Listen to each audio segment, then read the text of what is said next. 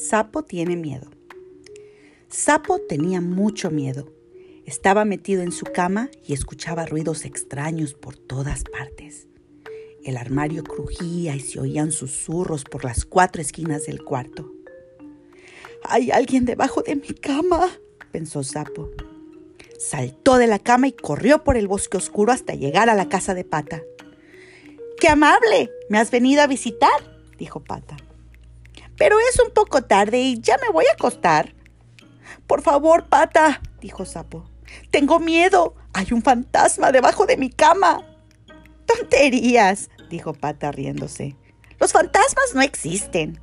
Sí existen, dijo Sapo. Y el bosque también está embrujado. No tengas miedo, lo tranquilizó Pata. Te puedes quedar conmigo. Yo no estoy asustada.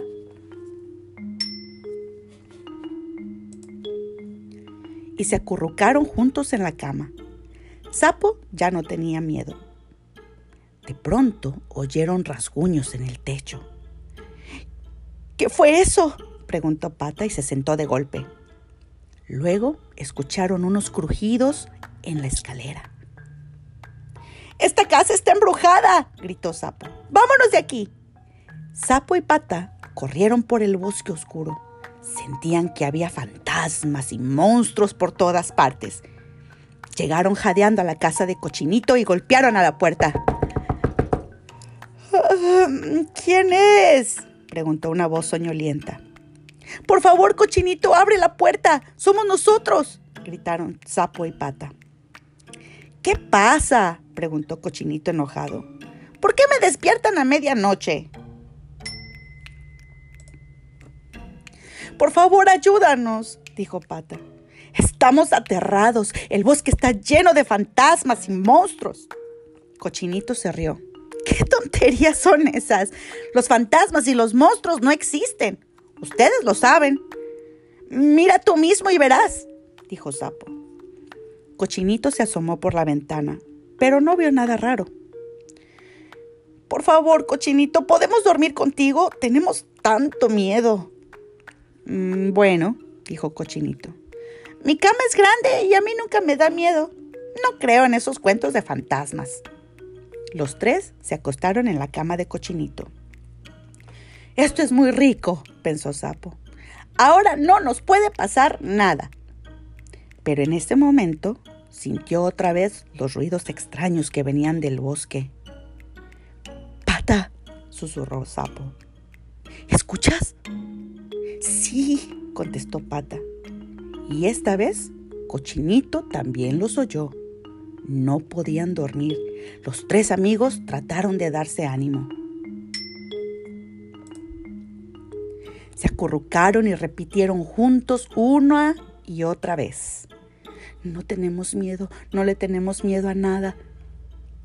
Pasó mucho tiempo hasta que, por fin cansados, se quedaron dormidos. A la mañana siguiente, Liebre fue a visitar a Sapo. La puerta estaba abierta de par en par y Sapo no se encontraba por ningún lado. Qué extraño, pensó Liebre. La casa de Pata también estaba vacía. ¡Pata! ¡Pata! ¿Dónde estás? gritó Liebre, pero nadie contestó. Liebre comenzó a preocuparse y pensó que tal vez algo terrible había pasado. Muy asustado, corrió por el bosque buscando a Sapo y a Pata. Buscó por todas partes, pero no encontró ni una seña de sus amigos. Mm, tal vez Cochinito sepa dónde están, pensó. Liebre tocó a la puerta de Cochinito.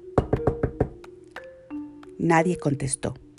Todo estaba quieto y en silencio. Se asomó por la ventana y allí estaban sus tres amigos en la cama, rendidos, durmiendo. Eran las 10 de la mañana.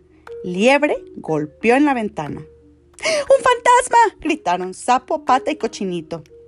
Pero luego vieron que era Liebre. Cochinito quitó el candado de la puerta y los tres corrieron afuera. ¡Liebre, liebre! dijeron. Tuvimos tanto miedo. El bosque está lleno de fantasmas y monstruos horribles. ¿Fantasmas? ¿Monstruos? preguntó Liebre sorprendido. Pero si no existen. ¿Cómo lo sabes? preguntó Sapo enojado. Había un fantasma debajo de mi cama. ¿Lo viste? preguntó Liebre sin alterarse. Mm, bueno, no, dijo Sapo. No lo vi, pero sí lo oí. Entonces, por un largo rato, los cuatro amigos hablaron de fantasmas y de monstruos y de cosas espeluznantes. Cochinito preparó té. ¿Saben? dijo Liebre. Todo el mundo tiene miedo alguna vez. ¿Tú también? preguntó Sapo sorprendido. Sí, yo también, contestó Liebre. Tuve mucho miedo esta mañana cuando pensé que ustedes se habían perdido. Hubo un silencio. Y entonces Sapo, Pata y Cochinito se rieron. No seas tonto, Liebre, dijo Sapo. No tienes que tener miedo. Nosotros siempre estaremos aquí. Liebre sonrió. Y yo estaré con ustedes cada vez que le tengan miedo a los fantasmas.